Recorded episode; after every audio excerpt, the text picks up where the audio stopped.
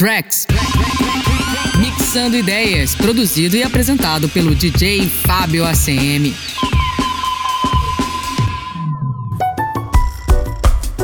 O músico e produtor Tiago Diabês passou por diversas bandas de reggae e entre elas uma das mais importantes da cena reggae brasileira, a lendária Mount Zion, Baixista por excelência, é um multi-instrumentista e proprietário do Blessed Studio. Por lá passaram diversos artistas de vários gêneros, desde Geraldo Azevedo ao MV Bill. Tiago, primeiramente, obrigado pela participação aqui no Tracks, né, Mixando Ideias, que é esse podcast sobre produção musical. E, mais uma vez, obrigado por ter aceitado esse convite. Pô, primeiramente, agradeço pelo convite. Acho muito legal essa iniciativa de conversar com a galera que está produzindo na raça aí, ainda mais nesse momento agora, né?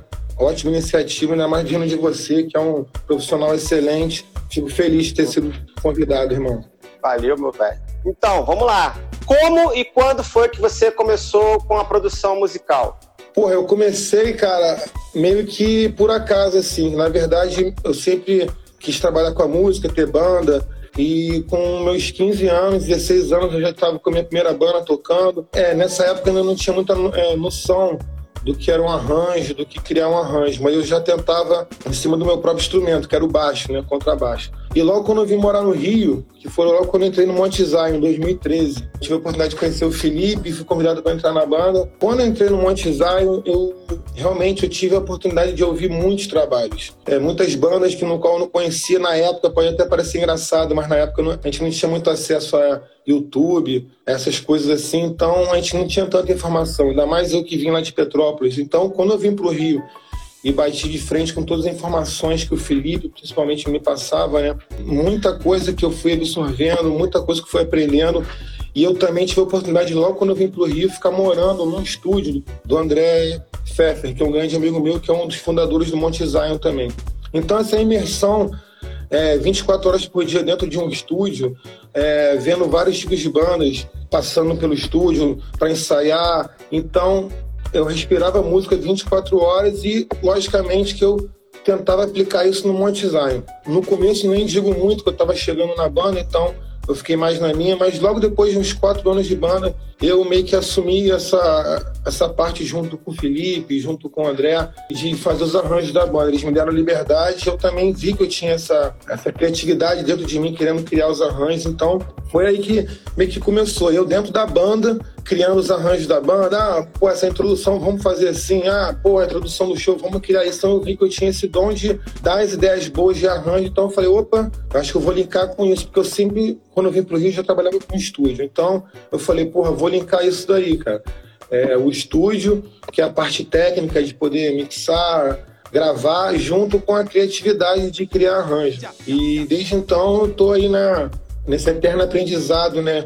De você criar coisas novas dentro de um estilo que a gente trabalha, que é o reggae, o rap, o R&B, o pop, mas é uma coisa muito bonita assim e, e ao mesmo tempo interessante porque é uma é, o produtor musical ele tem que trabalhar com a criatividade o tempo inteiro, né? Criatividade, criatividade, então é uma coisa que nunca acaba, né? Nunca você vai aprender tudo. Então isso é fascinante. Foi mais ou menos assim que eu comecei a trabalhar com produção musical. Fala um pouco dos equipamentos que você usava lá no Common Zion, um pouco desse estúdio uhum. aí, e agora o que, que você tem aí de equipamento para oferecer aos artistas? É, lá eu quando comecei a trabalhar era no estúdio Jamaica, né? Que era o estúdio do André Pfeffer. E lá no estúdio eu me lembro que a gente começou com uma 001, uma plaquinha da Design, que hoje a marca é Avid, mas na época era Design, era, foi a primeira plaquinha assim que eles lançaram no sentido de home studio, né? Eu me lembro que eu comecei a trabalhar com essa placa. Hoje em dia, essa placa, nossa, nem, nem existe no mercado, é uma raridade. Eu me lembro que a gente tinha, não tinha pré quase nenhum, era só uma mesa de som da Maquia e uma placa de áudio de oito canais. E aí foram as primeiras gravações no qual eu participei. E aí as coisas foram evoluindo. Depois o André investiu, comprou uma placa, acho que foi a 002, que era uma sucessora da 001, também da Digi Design. Mas aqui no Estúdio Blast de hoje a gente conta com um equipamento bem melhor que na época que eu comecei. A gente tem uma placa aqui da, da Apogee. A Apogee, quem não sabe, é uma marca de interface de áudio, que, de plugins também, que é uma das melhores do mercado. Eu tenho um computador muito bom que você pode fazer o que quiser dentro do áudio. Tem os monitores da KR Carro, Kit 8, tem uns prezinhos aqui simples da Pressonos, enfim. É, acredito que hoje, com a tecnologia, você consegue um resultado com, com excelência se você trabalhar com, com os plugins certos. O que mais faz diferença hoje em dia, na verdade, é o hardware, é o, é o computador que, que, aguente todo o processamento do que a tecnologia está nos oferecendo hoje em dia. Mas é basicamente isso. O que, que faz um produtor musical? Primeiro, o produtor musical tem que saber bem dominar as coisas que envolvem aquele mundo que ele vai trabalhar. É, ele não precisa ser um, é, um excelente engenheiro de gravação ou de mixagem, só que ele tem que saber tudo o que acontece naquele processo ali, tanto na gravação quanto na mixagem, as escolhas de microfones, isso faz parte também do, do papel do produtor musical. O produtor musical é o que vai dar a cara, é o que vai entender o que a banda quer ou o que o artista quer passar, ele vai entender, absorver aquele trabalho ali desde a sem estar tá lapidado ainda, ele vai pegar aquilo, vai lapidar com ideias em cima da proposta do artista e vai saber para qual público certo que ele vai vender aquele trabalho. Desde a hora que você vai captar o instrumento, saber qual tipo de microfone, qual timbragem que você vai querer chegar no final para poder atingir aquele público exato que o artista precisa, né? E está almejando atingir. O produto musical ele nada mais é do que o lapidador da pedra, né? Vamos dizer assim, ele pega aquela pedra bruta do artista que tem aquela ideia da emoção ali. Às vezes ele chega aqui só com violão, voz e violão, a gente pega tudo aquilo e já imagina todos os instrumentos que vão compor aquela, aquela música. Ah, não, então vamos botar uma levada aqui de reggae, ah, não, vamos, botar uma levada mais pop, vamos botar um baixo assim, vamos botar uma guitarra. Não, pô, vamos chamar um, um cara para gravar uma gaita nessa introdução e pá, e fazer com que a música crie uma textura que condiz com aquele artista e com o público no qual ele quer atingir. Então, o produtor tem que saber de tudo para ele conseguir chegar naquele som exato, naquele som primoroso. Ele tem que, desde o começo, saber qual microfone ele vai usar, como ele vai gravar, qual tipo de, de sala ele vai querer para aquela bateria, ou o tipo de reverb ou delay que ele vai querer usar para aquele artista, se pedir ou não. Enfim, é um bom produtor musical. Ele pode realmente alavancar uma carreira assim do artista, abrilhantar dez vezes mais, mas também ele pode atrapalhar. Então é uma escolha muito difícil, assim, é uma escolha muito importante com quem você vai deixar o seu trabalho. Porque, primeiro de tudo, o produtor musical tem que ter amor, ele tem que amar aquele trabalho ali de uma forma que ele vai deixar aquilo lindo e perfeito para que todos os ouvintes se apaixonem e gostem e consumam aquele produto que é a música que ele vai estar produzindo junto com o artista. Né? É basicamente isso. Com as plataformas musicais, houve algumas, alguns produtores falam que houveram algumas modificações, assim, até na estrutura da música, não só na coisa da captação e da masterização, mas na estrutura das músicas. É, eu estava vendo uma, uma entrevista do Cassim e do Liminha, e eles falaram que hoje em dia não tem muito tempo para você fazer uma introdução muito grande. Isso antigamente você até fazia uma, uma, uma, introdução de um minuto, dava tempo da pessoa degustar aquilo ali, porque tinha a parte do DJ para mixar, ou então tinha a parte do locutor para falar. Você pensava a música dessa forma. Com as plataformas de, de né, digitais de música, né, as lojas, Spotify, Deezer e tal, e a pessoa tendo o controle ali de, de adiantar a música, né, parece que a estrutura das músicas elas meio que, que mudaram às vezes já começa logo no refrão, porque tem que conquistar logo a audiência, né, para o cara não, não, não perder o clique. Enfim, como é que você encara essas transformações na música? Você acredita nisso? E se as, as novas plataformas digitais, assim, elas, se elas realmente elas influenciam na produção musical? Boa pergunta, cara. Essa pergunta é muito boa. Cara, com certeza, isso aí é uma coisa que influencia muito. Hoje, realmente, a forma de você ouvir a música muda completamente a forma de você fazer. Ainda mais quando você é, fala de um mercado, né? Quando você trata a música de algo para vender como um produto, né? Que é o que a, todas essas plataformas oferecem, né? Então, com certeza, hoje em dia, se você for pegar as 50 mais do Spotify, ou as 100 mais, todas elas começam com menos de 5 segundos, já começa a voz. Não, não, é, não tem mais aquelas introduções gigantes, igual antes tinham, que eu particularmente adoro, eu gosto, é o tipo de música é. que eu gosto. Só que nós, como produtores, temos que ter essa visão de como o mercado anda para a gente poder se adaptar também, senão a gente acaba ficando para trás. Eu estou inserindo isso é, no meu dia a dia. Eu confesso que eu ainda bato o pé para algumas coisas serem da forma antiga. Eu não sigo totalmente o mercado. Claro que se chegar um artista aqui que é um artista que quer atingir o mercado mais do que tudo, ele quer vender a música dele, ele quer ganhar dinheiro com aquilo, é, é, o objetivo da vida dele.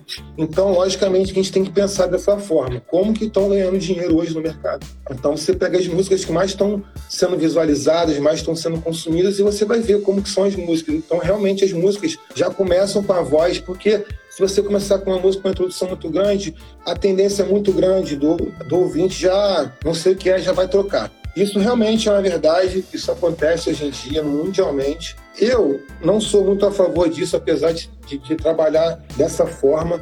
Eu acredito que a música ela não pode ser dentro de uma forma, entendeu? Senão acaba tudo ficando muito igual, que é o que você escuta.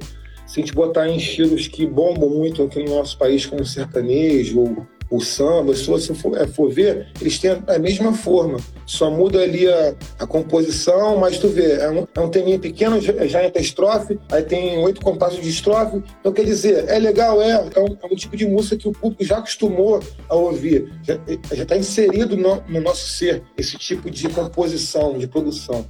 Só que eu, a minha proposta aqui do estúdio é não ficar preso ao, ao mercado. Eu, eu acho que todo mundo trabalha com a música quer ganhar dinheiro com a música, lógico, ninguém é maluco. Só que eu acho que a música é muito além. Grandes é, exemplos disso é o Queen, é o Pink Floyd. Eu sei que são bandas maiores do nosso planeta, só que na época deles também existia um formato de fazer música. Quem viu os filmes sabe disso. Que grandes produtores, donos de, é, de gravadoras, até mandaram eles embora, ou eles mesmos saíram, desvincularam, porque eles queriam fazer música de 10 minutos, 8 minutos, e os produtores falaram, são malucas, não acontecia nada. E a, acabou que aquilo que, é, que a gente viu, se tornaram grandes, grandes bandas mundiais e essas músicas de 10 minutos se tornaram sucesso na Billboard durante semanas, meses. Então, quer dizer, eu acredito nisso. Que a gente tem que ter sempre essa visão, nunca relaxada, ah, vamos fazer assim, tá bom. Sempre, não, peraí, pra, qual público você quer atingir? Então, realmente, esse público está consumindo assim, vamos tentar fazer meio assim. Só que eu acho que a música não se define só nisso. Eu acho que tem que, se o artista chegar e o produtor sentir que tem que ter um, uma introdução de um minuto, vai manter aquela introdução. Eu não sou aquele cara, não, vamos cortar. Não. Se rolou a vibe, tá bonito, tá lindo, eu considero deixar. Porque eu acho que a, que a música é a expressão natural. Essa inspiração é uma coisa que podem dizer que é astral, espiritual, pode dizer que é conexão, quem acredita ou não, mas a música é esse contato que, é, é que a gente tem com um lado que a gente não sabe o que, que é, que é o sentimento, que é, é o amor, é, é o feeling. Então isso tem que vir, se veio, tem que deixar às vezes tem que deixar fluir, entendeu? Mas eu acho que isso influencia muito. Eu sou muito a favor da, das plataformas digitais, é a forma da gente estar tá ganhando dinheiro. A gente que sempre vivia só de shows ou venda de discos, que era muito difícil. E eu acho isso, eu acho que realmente mudou. Pode ser que mude ainda mais. Sá que por mais que mude, a gente tem que manter sempre a essência da verdadeira música, de como ela nasceu lá décadas atrás, milênios atrás. É a minha forma de pensar. Já que você falou de estilo e tal, você possui um estilo de trabalho? Teu trabalho tem um estilo? A minha forma de trabalho, é, enfim, existem várias formas de trabalho. Primeiro, alguém que quer ser produtor musical, ele tem que saber que o artista ele tem que ser muito bem tratado, ele tem que ser, porque a música, ela não é só a matemática da música mecânica, a música ela é emoção.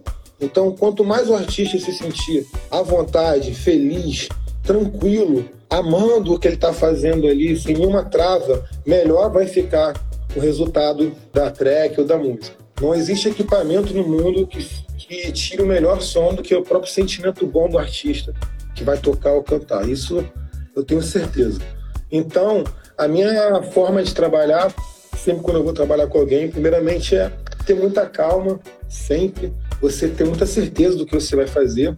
A gente que trabalha no áudio, a gente pode é, lidar com artistas de alto, de alto calibre, como artistas menores, mas a gente tem que estar preparado a todo momento. O estar preparado é estar tranquilo e saber ter certeza do que você vai fazer, você sabe tudo o que você vai fazer. Então, a primeira coisa é muita tranquilidade, muita calma, você ter muita empatia é, com o artista Isso são coisas que é, que é pra gente ter todos os dias, né? Com todos os seres humanos, mas falando da parte musical, você ter muita empatia pelo trabalho, ouvir bem, estudar sobre o artista que, que você vai gravar. Eu procuro deixar tudo muito bem amarradinho aqui no meu estúdio. Sempre quando alguém vem gravar, tá tudo já certinho, alinhado, o artista fica confortável. Eu procuro deixar ele muito bem à vontade aqui, no, é, no sentido no qual ele fique tranquilo para poder fazer a melhor execução, tanto do seu instrumento quanto é, da voz.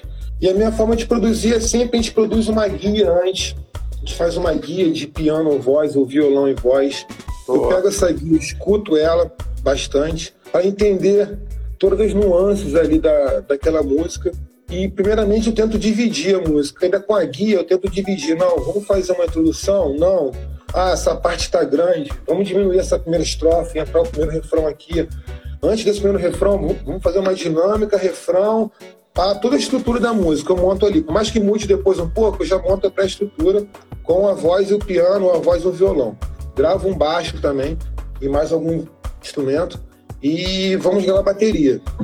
Aí convocamos o baterista, a gente grava uma bateria em cima daquela guia, em cima do clique certinho. Depois que a gente gravou a bateria, eu trago para o meu estúdio novo, porque aqui ainda não estou gravando bateria aqui.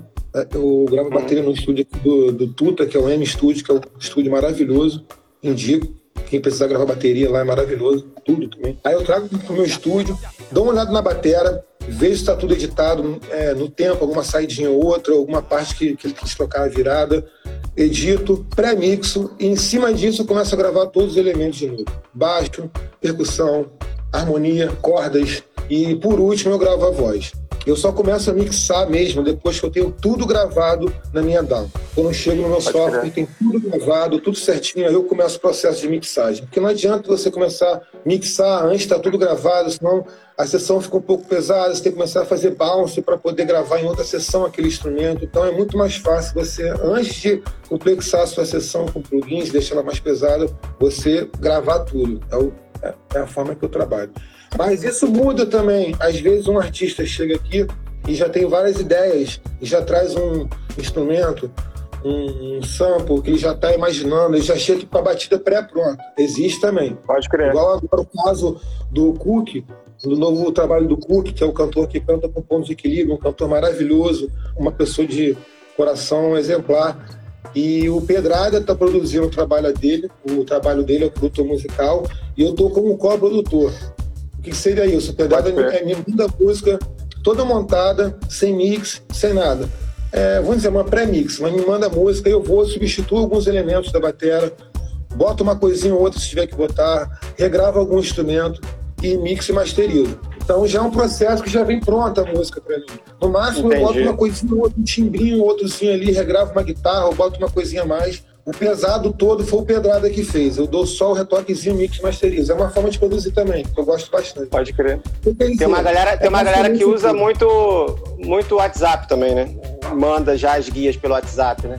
Sim, sim. Hoje em dia, com a tecnologia, né, cara, fica até mais fácil. Olha, porra, tô imaginando essa ideia aqui. Tem aplicativos também que você pode montar uma bateria ali simples, ali rapidinho. O cara já manda, é. aí eu já monto aqui com outros timbres mais um pouco melhores e enfim. Aí é o processo. Pode crer. Vamos lá, vamos falar aqui das suas influências e referências. A minha maior influência musical é o reggae, né? Está estampado na minha cara. O que me levou a ser músico, a ser produtor, que deu a sequência de toda essa minha carreira foi a música reggae, que me fez querer ser músico, querer tocar um instrumento, querer montar uma banda. Bob Marley, Steel Pulse, Third World, Margaret Tage, inúmeras bandas que eu vou ficar aqui o dia inteiro falando. Mas além do reggae, o que me influencia muito, que é o R&B e o fusion. Toda música mundial tem um pouco de R&B, um pouco de jazz, e o fusion nada mais é do que a fusão disso tudo, né? Do rock, do jazz, do R&B. Então, o que me influencia muito é a música preta americana, que para mim é a minha maior influência, assim. Quais são as dicas você daria para quem está começando a produzir música? Legal. É escutar muita música. É, tipo assim, você quer ser produtor musical? Vai dormir escutando música, acorda escutando música, mas busque músicas que tenham realmente um, é, conteúdos legais, músicos bons, grandes nomes, e escutar bastante. Procurar também se atualizar buscar ver quais são os 50 mais do Spotify esse mês, do Deezer, quais são os 50 mais mundiais do ano passado, do ano retrasado, para saber como estão fazendo a música hoje em dia, qual é o formato, aquele papo que a gente tocou, como que era antigamente, como que é esse em dia, qual os timbres estão usando, saber dominar os timbres, isso é muito importante para um produtor musical, saber timbragem.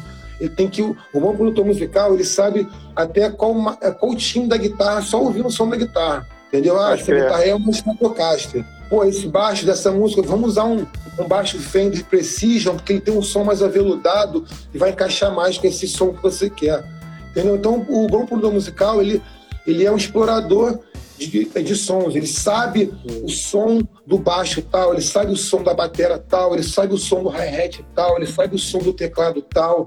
Ele tem que saber todos os timbres que tem no mercado disponível para ele poder chegar na hora pegar um artista e falar: não, vamos usar aquele timbre lá então, a biblioteca que você vai fazer pessoal é o mais importante. É você ouvir muita música e você pesquisar estilos, timbres, o que, que é um, um piano elétrico, um Fender Rhodes, o que, que é um, uma guitarra com distorção, flanger, phase, o que, que é um delay, reverb. Então, é isso. É pesquisar todo esse, esse mundo que envolve a produção musical e ouvir muita música. E, logicamente, escolher um software, uma DAW que te diz que você vai trabalhar. Mais que você não seja o melhor engenheiro, mas você tem que saber a trabalhar numa, num software para você já começar a produzir em casa. Porque um produtor musical ele não fica pronto quando você vai para um curso, você aprende ali dois anos e sai já um produtor musical. Não, o produtor musical tem que começar em casa. Hoje em dia, então, é muito acessível. Com o computador, uma plaquinha, você bota ali, você consegue montar uma ideia e aí você já vai vendo até o seu start de criatividade. Se você realmente tem, tem um dom para aquilo, é o que eu indico. É escutar muita música, pesquisar sobre o mundo da música, sobre timbres, sobre equipamentos, sobre efeitos, é, sobre tudo que, que engloba uma produção musical e você procurar um software e já começar a fazer suas pequenas produções em casa, no aplicativo e exercitar isso diariamente.